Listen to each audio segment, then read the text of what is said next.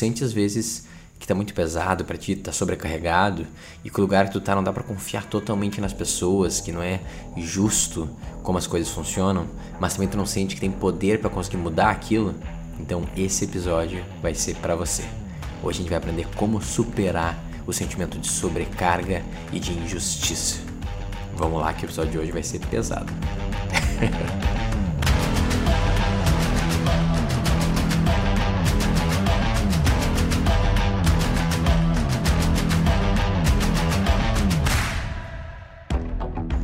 Olá, eu sou Adriano Hadi seja muito bem-vindo a mais um episódio do que seus amigos não te dizem. E hoje a gente vai falar sobre um tema que não só é recorrente, principalmente no passado foi muito recorrente na minha vida, mas eu tenho que lidar constantemente em algumas mentorias individuais e nos, nos grupos de mentoria na Academia do Homem Virtuoso. E até na Cidadela também já tiveram conversas assim sobre como que a gente lida quando a gente está num ambiente, quando a gente está num, numa organização, né, numa empresa, num, numa dinâmica familiar, num sistema de alguma forma, em que as coisas não funcionam tão bem, né? em que não é muito justo assim, quem tem mais poder, às vezes quem tem quem tá mais em cima, né, na cadeia, não toma as melhores decisões, deixa todo mundo sentindo meio meio incomodado, meio inseguro, mas ao mesmo tempo é a pessoa que tem todo o poder. E daí com isso a gente acaba sendo obrigado a pegar um pouco dos pratos que essa pessoa está deixando cair pelo bem daquele ambiente, pelo bem daquele sistema, né? E a gente faz o nosso melhor, querendo ajudar e querendo né, tapar os buracos e ter um bom trabalho em equipe, mas no final das contas, não só o sistema continua igual, a gente não é valorizado, a gente não é reconhecido, mas a gente ainda está cansado, né? porque a gente está num espaço que a gente está carregando coisa demais e é um espaço injusto. Já sentiu uma coisa parecida com isso? Pode ser num trabalho ou na família, em casa, né? ou em qualquer grupo de, de amigos, né? ou de, de pessoas que têm interesse em comum. Esse sentimento, né, que tu tá num ambiente que não funciona também e por isso tem que carregar coisas a mais, cara, é um sentimento extremamente comum. Né? Eu senti ele por muito tempo da minha vida e de vez em quando ele volta ainda. E eu sinto que eu tenho que parar para analisar o que está acontecendo. E com meus mentorados, um, isso acontece também algumas vezes e deixa a gente entrar nesse, nesse tema. Hoje, especificamente, eu tive três mentorias que acabaram sendo sobre esse, esse mesmo tema, né, em algum sentido. E daí a gente chegou em insights muito legais em conjunto e eu queria compartilhar um pouco disso com vocês aqui, né. Eu amo o meu trabalho, né, que é mais terapêutico, né, que é a mentoria individual e poder ajudar aquela pessoa naqueles 40, 50 minutos, né, virar chaves, insights que meio que libertam a pessoa do condicionamento.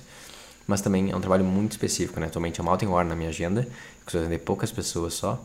Uh, a mentoria comigo, né? Os 50 minutos ele custa 450 reais, então também não é acessível para qualquer um. A pessoa tem que já ter uma boa base financeira. Só que ao mesmo tempo, o que a gente debate lá, eu sinto que é útil para muita gente. Então, o que eu faço aqui no Pouco Podcast é isso: é conseguir diluir a profundidade que a gente vai nas mentorias em grupos individuais e tentar agregar valor para cada vez mais gente, mais pessoas que não têm tanto poder de investimento agora ou não estão prontas para um trabalho mais profundo assim de, de mentoria. Então, é isso que eu queria fazer, os principais aprendizados de como eu tenho visto esse tema nas últimas semanas, mas especificamente os insights que a gente teve hoje com, com três mentorados meus falando sobre esse mesmo tema. Tá, o que a gente tem que pensar? Primeiro, o que faz a gente ficar no espaço de sobrecarga né, e sentir que aquele ambiente é injusto, né? É a gente entrar naquele ambiente e começar a notar que ele não funciona tão bem. Tudo começa com isso. A gente chega naquele ambiente, a gente chega naquele sistema, naquela organização e começa a olhar bem para ela. E a gente vê que os acordos que são falados, na realidade, não são bem mantidos, as promessas que são feitas não são entregues, e tem um monte de comportamento que é padrão, que claramente faz mal né, para a saúde das pessoas, mental, emocional ou até física, e, põe as pessoas em perigo. Eles conseguem ver que, de alguma forma, aquele sistema ele funciona com regras e acordos, seja os, os que são ditos ou os ocultos, que faz mal para o próprio sistema. Né? Então, é como se fosse, né, tu tá em casa e daí tem o, o, o pai da casa que ele tem um, o costume de ser muito agressivo. Do nada ele grita né, com a mãe, ele grita com os filhos, né? E, ele trata as coisas no, no, no, espaço da raiva e do grito. E tu vê claramente tem efeitos negativos, e isso machuca as pessoas que estão ali e nem gera também as melhores consequências no longo prazo. Então, quando a gente chega e tem esse olhar mais cuidadoso para o sistema, a gente começa a ver assim, cara, esse sistema aqui tá, tá perigoso, tá disfuncional, tem perigo de ruir talvez se continuar assim. Então, o que a gente faz? No final das contas, tem um lado nosso que só quer o bem do sistema. A gente quer poder agregar valor e falar que a gente fez diferença, falar que a gente importa e também genuinamente ajudar as pessoas. Então a gente começa a tentar dar o nosso jeito para ou compensar aquelas disfunções ou eventualmente para até corrigir elas. Então depois que aquele pai grita, eu vou lá e falo com as pessoas como é que tá sentindo, como é que tu tá. De repente assim que o pai grita, eu tento ver que ele tá ficando mais próximo, eu tento mudar de assunto, trazer uma piada para ficar leve. E eu vou tentando dar um jeito de contornar as disfunções daquele sistema e fazer a minha parte para o sistema ficar mais funcional. No trabalho também é mais fácil de ver isso, né? A gente vê lá um chefe que faz piadinha demais e não faz tanto alinhamento. No final ninguém sabe direito o que, tem que fazer. Daí, a nossa parte eu posso eu falar com o chefe, conferir, confirmar cada das coisas com ele para ficar claro e eventualmente até perguntar para ele, pô, mas e qual, o que, que os outros vão fazer? O que, que você está pensando? Ele, ah, nisso, naquilo, falou, ah, eles estão sabendo disso? Não, eu avisei, avisei. Não, beleza, então tá, vou conversar com ele sobre ver se tá tudo bem e tu faz meio que um meio do campo de confirmar as coisas e validar para todo mundo estar tá alinhado e não passar uma, duas semanas e ver que a gente fez coisas que não devia ter feito porque o líder não conseguiu alinhar direito. Então, seja numa família, numa organização, em qualquer lugar, a gente vai tentando fazer o nosso melhor para compensar essas disfunções ou para eventualmente corrigir e amenizar elas. Já fez isso? Tu veio você fazendo um negócio desse? E o que acontece? Normalmente no curto prazo a gente consegue amenizar um pouco, só que no médio e longo prazo não resolve exatamente o problema. Porque obviamente o problema é um pouco mais profundo e às vezes até um pouco mais da tua área de influência. E daí a gente começa a sentir a injustiça. Porque a gente está ali vendo a disfunção, tentando fazer o nosso melhor, mas não está tendo efeito, porque quem tem mais poder, né, quem tem mais valor, quem tem mais influência, tem mais peso. Daí a gente sente que é como se fosse um caminhão puxando para um lado da destruição, da disfunção, né, do egoísmo, das coisas negativas, e a gente está com uma cordinha tentando puxar ele para o outro. É, pode ser nobre, pode ser bonito a nossa tentativa, mas o caminhão vence. O caminhão tem mais peso. E daí, não só agora a gente está pesado, que a gente está fazendo não só as nossas coisas, mas também tentando amenizar as coisas dos outros, mas também está achando que isso aqui é infrutífero e não gera resultado. E daí a gente vê que todo o sistema, de, de forma geral, ele é injusto e ele está, em algum sentido mais profundo, corrompido. Já sentiu algo parecido com isso? Na tua família? Ou num trabalho, num time? Cara, para mim esse é um dos piores sentimentos que tem, se sentir não só cansado, mas também injustiçado. Tá. Por que que isso acontece, galera? Por que que a gente chega nesse ponto? O que ficou muito claro para mim foi quando a gente fez uma inversão total no meio de uma mentoria, no qual um dos mentorados está falando, cara, eu acho muito autoritário e sempre o jeito dele tá errado e eu não tenho poder no final das contas. Tudo que eu tenho que fazer tem que pedir permissão para ele. Essa é a palavra-chave. E daí perguntei para ele: é ruim, né? Quando tu tem que pedir permissão para tudo, tu não sente que tem poder, não. Tá, mas em que ambiente tá tudo bem? Tudo que tu for fazer, tu pedir permissão para alguém. Tem algum ambiente que isso é o melhor mesmo, que faz sentido? Essa é uma pergunta chave né, que a gente faz na mentoria para tentar quebrar aquele padrão e identificar o outro lado dessa moeda. E daí foi incrível, que por muita sorte esse é um mentorado meu que que faz uh, jiu-jitsu também, faz na realidade bem mais tempo que eu, né? Eu comecei a fazer há poucos meses. E ele falou: no tatame. No tatame, lá na minha academia de jiu-jitsu, eu tenho que pedir permissão para beber água, eu tenho que pedir permissão para ir no banheiro. E eu tenho que fazer reverência para entrar e sair do tatame. E eu falei, mano, exatamente no tatame. Por que, que no tatame tu tem que fazer isso? Ah, por autoridade, por hierarquia. Eu falei, beleza, palavras soltas. Para que, que serve a hierarquia? O que ela traz de bom na nossa vida? O que ela traz de bom na nossa vida? A hierarquia. Para mim é muito fácil eu pensar o que eu sempre pensava antes, que é, cara, quase nada. É uma coisa antiga, faz a gente ficar rígido, a gente não conseguir inovar, a gente dá poder demais para as pessoas, em vez de poder distribuir o poder, ser tudo mais lateralizado, todos iguais. Não é bom, é ruim. É um resquício de um passado que não se corrigiu ainda. Eu comecei por muito tempo. Isso é engraçado, porque dentro do tatame, não é nada disso. Dentro do tatame tem uma hierarquia muito clara. E ela é muito boa, ela faz muito sentido no tatame. Por quê? E daí quando eu fiz a pergunta ele falou, porque traz um senso de ordem. Muito bem. E com senso de ordem, o que, que a gente sente? Seguro. Dá um sentimento de segurança. Na outra mentoria eu perguntei, imagina que tu tá lá fazendo teu, teu, teu aquecimento, tá fazendo, treinando uma técnica lá de, de jiu-jitsu, qualquer arte marcial, só que de alguma forma tu sente que a academia em si tá num lugar meio exposto, de repente começa a entrar um cara meio suspeito ali próximo da, do tatame ali, parece que vai fazer mal para alguém, ou que vai acontecer uma coisa errada com aquele prédio que não tá tão, tão sólido, tão seguro, ele pode desabar, ou tu começa a pensar se um amigo ali do lado tá fazendo uma coisa errada e vai machucar brutalmente um teu outro colega. Imagina se tu estivesse pensando essas coisas enquanto tá fazendo a, a técnica. Tu ia conseguir fazer a técnica? Não. Porém, quando a gente tá no tatame, a gente não pensa em nada disso. Por quê? Porque a gente confia em quem tem o maior grau ali. A gente confia no faixa preta. O faixa preta ele tem que cuidar de todos os alunos que estão ali, da saúde deles e do, da segurança do espaço. E é uma entrega tão grande para esse faixa preta, e eu confio tanto nele, que daí não me sobra nada para fazer além da minha função. E qual que é a função de um faixa branca? Apanhar e aprender. E daí por conta dessa submissão máxima, dessa entrega máxima que eu dou pro instrutor, né, pro mestre, eu consigo aprender o melhor possível e fazer a melhor minha parte e de alguma forma uh, beneficiar todo mundo que está no tatame naquele momento. Porque eu me sinto seguro e eu consigo entregar todo o resto que não é a minha função para quem tem mais poder e hierarquia. Consegue ver que incrível e que fundamental é a importância da hierarquia?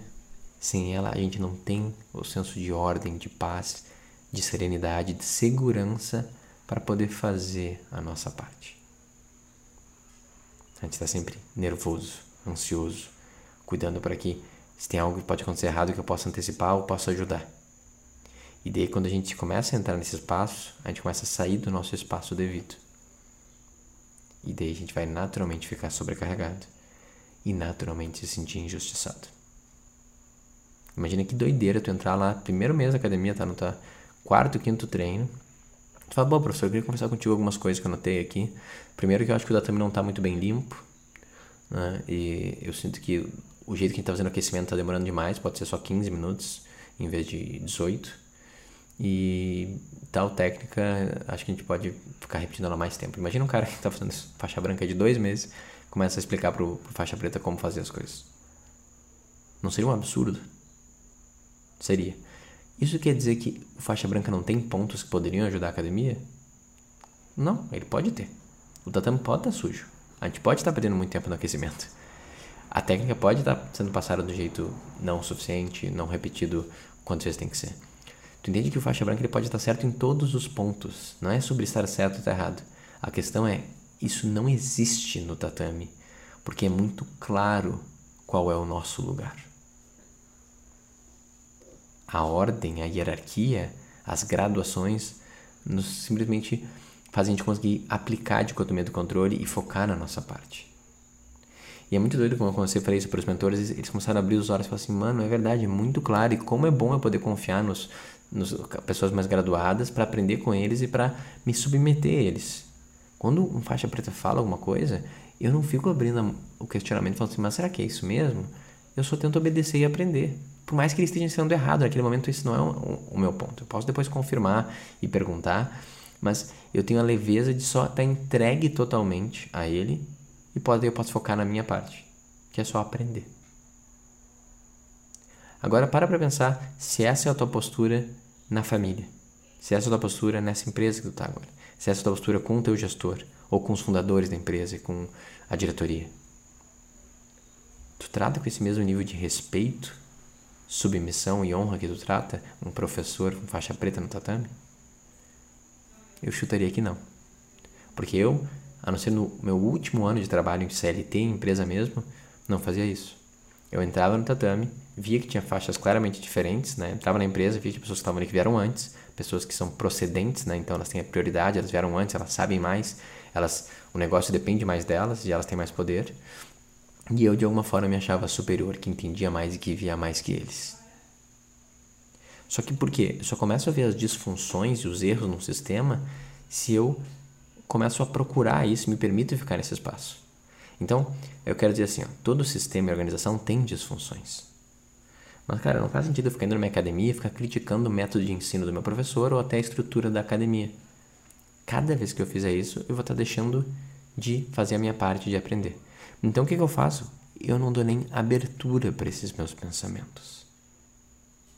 Eu olho para quem tem procedência, para quem é mais graduado, com um olhar de respeito e submissão.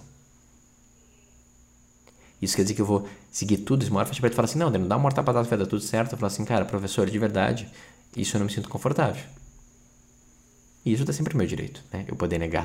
Não estou falando de obedecer cegamente todas as ordens, mas é estar num espaço de submissão e de honra. A palavra submissão quer dizer o quê? Sob uma missão. Eu estou ali, eu aceito a missão que me foi dada, que é aprender jiu-jitsu. Numa empresa, a missão que foi dada é entregar o projeto. Numa família, a missão que foi dada é fazer a minha parte dentro daquela estrutura. Eu me submeto à missão e quem está dando ela, que é quem tem mais procedência. E daí com isso eu fico em paz. Eu não começo a confundir o que, que é meu, o que, que não é. Não começo a focar nas rachaduras da parede, em tudo que eu acho que poderia ter feito melhor. E eu só volto para o meu espaço devido. Quando a gente está no nosso espaço devido, existe só fluidez. E daí tu pode ficar nesse espaço devido onde tem fluidez e tá fazendo a tua parte com leveza e eventualmente ver que, cara, não tá funcionando, tu não tá aprendendo, tem colegas que estão se machucando, o professor tá ensinando tudo errado. E daí o que acontece quando tu vai realmente no espaço de honra e submissão, né? Porque mesmo quem tem que entender, mesmo um professor, um faixa preta fazendo tudo errado, ele sempre vai ser maior que eu. Por quê? Porque eu não tenho uma academia e eu não tenho uma faixa preta. Então, o CEO, ou o pai, ou a mãe de família, o líder ali, até podem ser incompetentes, ignorantes e brutos, eles até podem ser tudo isso. Porém, o que eu tenho que sempre entender, eles têm algo que eu não tenho. Eles estão na minha frente, eles vieram antes, eles têm prioridade, eles têm procedência. Então eu tenho que olhar com eles sempre com um olhar de respeito. E desse, desse olhar com respeito e honra, eu falo, cara, mas não gosto muito desse jeito que eles fazem, não concordo dessa forma, o que eu posso fazer? Se eu estou numa numa organização que está tô, tô, tendo toda essa dificuldade. Se eu realmente me coloquei no meu espaço de honra e submissão, sem questionar tanto, só seguir aquela missão, que é uma coisa que já é super difícil, tá? Provavelmente tu não fez isso, eu demorei muito para conseguir fazer isso. Mas digamos que tu conseguiu fazer isso, e daí começa a ter muito erro, muita dor, e tu tá começando a sofrer as consequências daquela liderança que tu não tá, não tá concordando, não tá sentindo que faz sentido. Se fosse numa academia de jiu-jitsu, o que que tu faria? Só pararia de ir na academia, mano. então eu falava, vou procurar outra. Vou procurar outro lugar. Ou eventualmente eu vou me graduar e vou abrir minha própria academia. E daí tudo bem, lá tu vai ter a procedência, tu vai ser o fundador, tu vai ser o primeiro. E daí lá tu pode seguir as coisas do teu jeito para eventualmente chegar um faixa branca e começar a jogar na tua cara que tu não sabe as coisas, que é o que sempre acontece em sistemas em quem é mais poderoso, responsável e está mais alto na hierarquia, sempre vai estar tá levando porrada de quem está mais embaixo achando que sabe como fazer as coisas. Daí uma tu vai estar tá no outro lado da moeda, recebendo as críticas dos jovens visionários. Só que se tu se submete a esse sistema, cara, tem que se submeter ao sistema. Se não tá bom aquela organização, se tu não concorda, ficar ali pegando um peso que não é teu e falando que não tem solução porque é tudo errado, cara, isso é uma desonra para aquele sistema. Tu só tem esse trabalho, ou tu só tem esse espaço na família porque alguém antes de ti lutou muito para construir aquele negócio, para levantar aquela academia, para botar aquele tatame no chão e para se graduar naquilo. Então, a primeira coisa que a gente faz, a gente honra, cara. Mano, o que você fez, eu não fiz ainda e não sei se nenhum dia eu vou conseguir fazer. Eu tô aqui para abaixar a cabeça e aprender com você e como eu puder te ajudar, eu quero te ajudar. É assim que o faixa branca se manifesta no tatame em relação ao faixa preta. É assim que ele deveria se manifestar dentro de todos os sistemas. Porque a hierarquia não é um, uma coisa legal, um bel prazer que melhora as coisas. Ela é uma lei natural. Né? De acordo com, com Bert, é uma das ordens do amor, né? é uma lei sistêmica. A hierarquia existe, a hierarquia existe na natureza, a hierarquia existe no universo. Existem coisas maiores e menores e normalmente o que vem antes tem procedência e é maior. Quando eu respeito isso, aí sim eu posso fluir e realizar o máximo que eu tenho para realizar. Quando eu não respeito isso, então eu me sinto sobrecarregado e sinto que tudo é injusto e o sistema é injusto. Não imaginava que a gente ia parar aqui nesse ponto, né?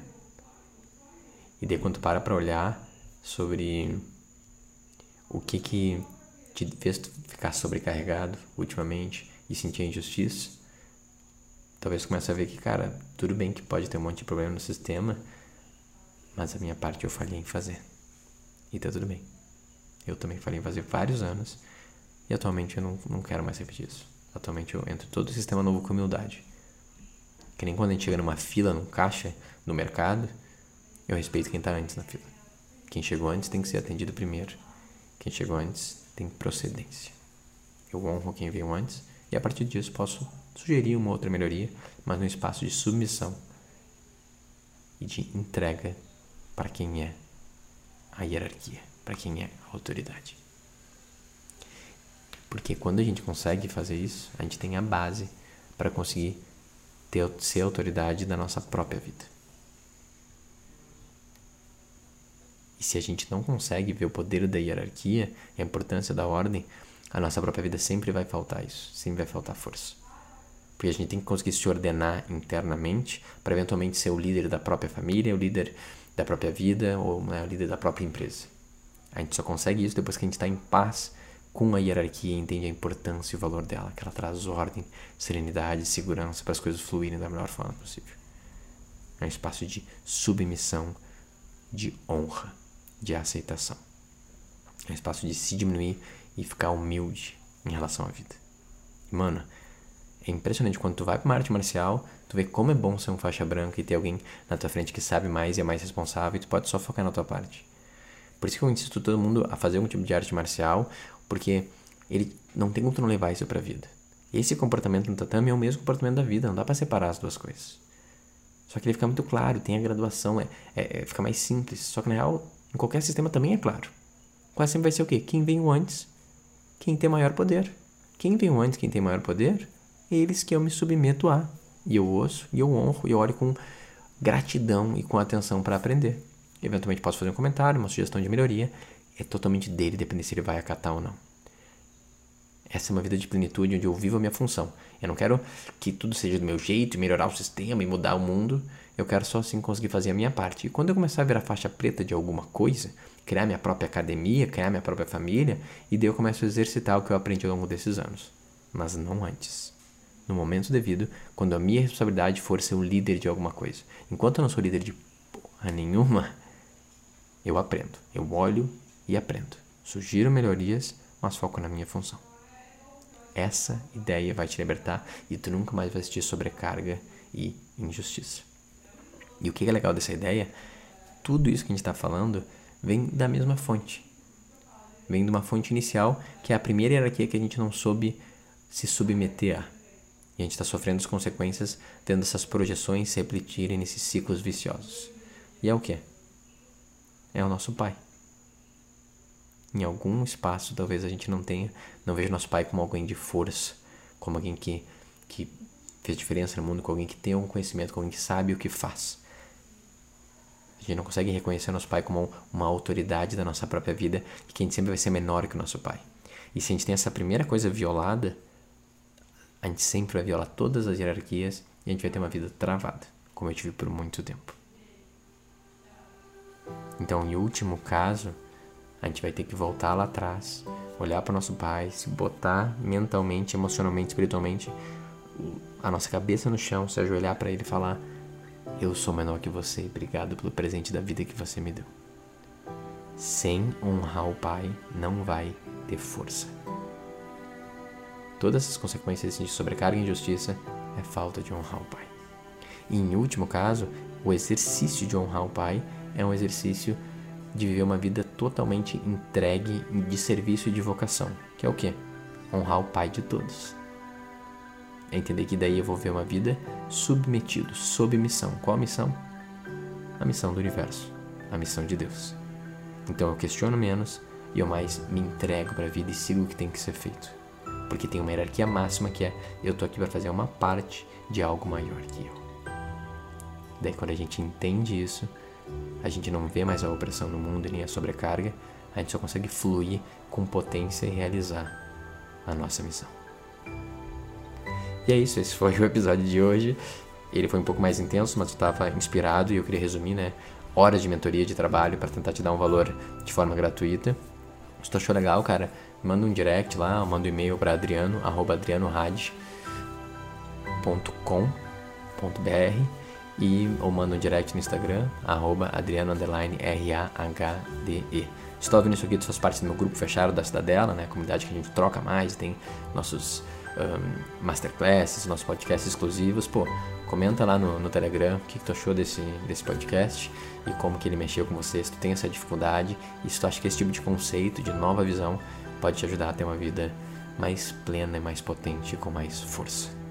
Muito obrigado, espero que tenha um ótimo resto do dia e até a próxima.